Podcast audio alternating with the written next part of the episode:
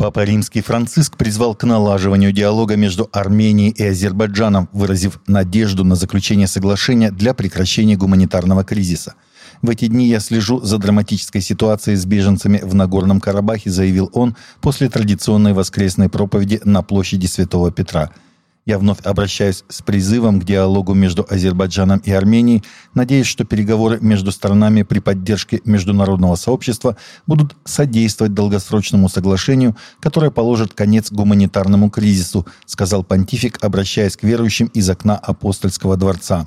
Также Папа Франциск рассказал, что молится за жертв взрыва на автозаправочной станции близ Степанакерта.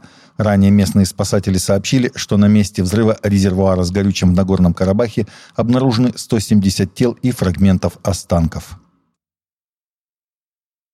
Термин «безопасный аборт» ненаучен и манипулятивен. Его нужно исключить из текстов документов и нормативно-правовых актов, заявил РИА Новости председатель Патриаршей комиссии по вопросам семьи, защиты материнства и детства Иерей Федор Лукьянов – в субботу отец Федор выступил на Международной медицинской научно-практической конференции «Аборт и здоровье женщины», которая проходит в Москве. Как уточнили организаторы, цель конференции – сбор и популяризация актуальных научных материалов о последствиях абортов для здоровья женщин. По его словам, аборт всегда несет угрозу жизни и здоровью матери и ребенка, поэтому позиция церкви всегда неизменна. Аборт был и остается детоубийством и не должен оплачиваться государством.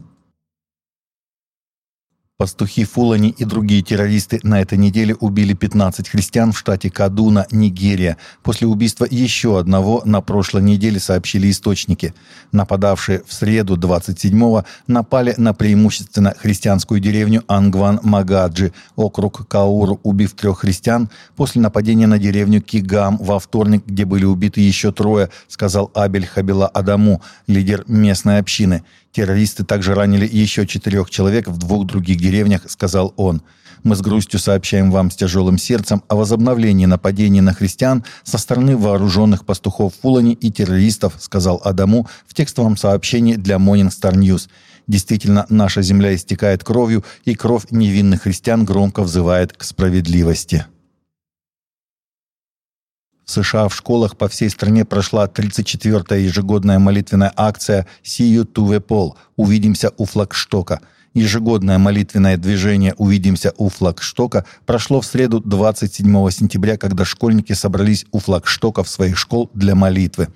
Спасибо. Мы потрясены тем, как прошла акция the Pole 2023. Мы воздаем Богу всю славу и молимся, чтобы Он начал движение с этого момента.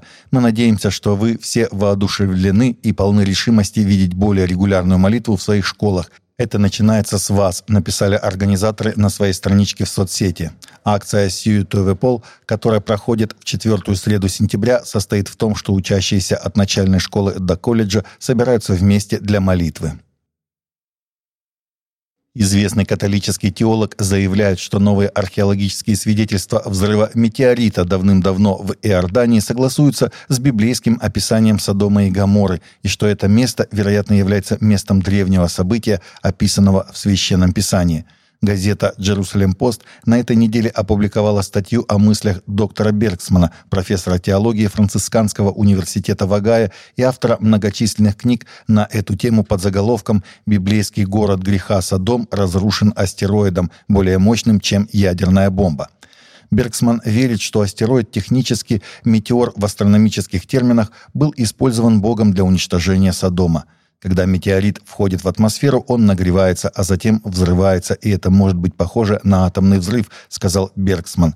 Время, местоположение и города – все это соответствует тому, что описано об Аврааме и Лоте в 19 главе Бытия и в последующих главах. Таковы наши новости на сегодня. Новости взяты из открытых источников. Всегда молитесь о полученной информации.